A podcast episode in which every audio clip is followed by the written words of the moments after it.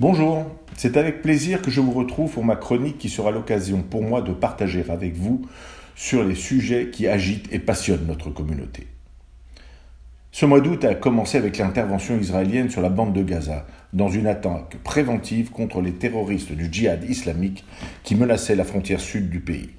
Pour la première fois et la surprise des criminels palestiniens, Israël n'a pas attendu l'agression du djihad avant d'agir.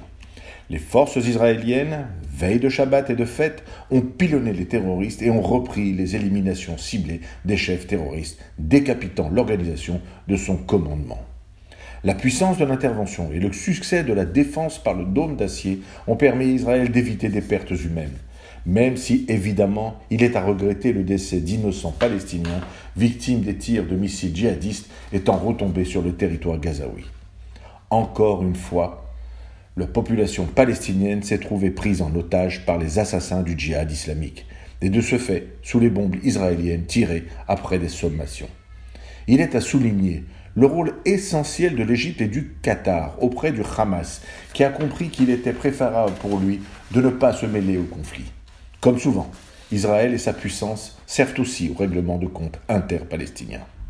Les tirs et les alertes qui ont frappé jusqu'à Tel Aviv ont été exemplaires et ont montré la cohésion de tout le peuple israélien autour de ses responsables politiques et la confiance justifiée que le peuple israélien peut avoir envers son chef d'état-major, le général Amir Kochavi.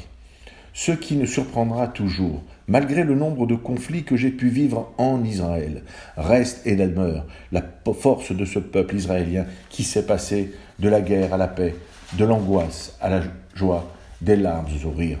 Rien n'est simple en Israël et les problèmes sont importants au quotidien. Les prix flambent, les fossés se font chaque fois plus grands entre les riches et les pauvres. Les prix ont surpris plus d'un touriste. Mais que ce pays est beau, que ce pays est grand, combien nous pouvons être fiers de son peuple, combien nous devons être solidaires de ce peuple? Rien ne vaut d'y être pour le savoir, et sur place, nous prenons une piqûre de rappel de ce qu'il représente. À la semaine prochaine.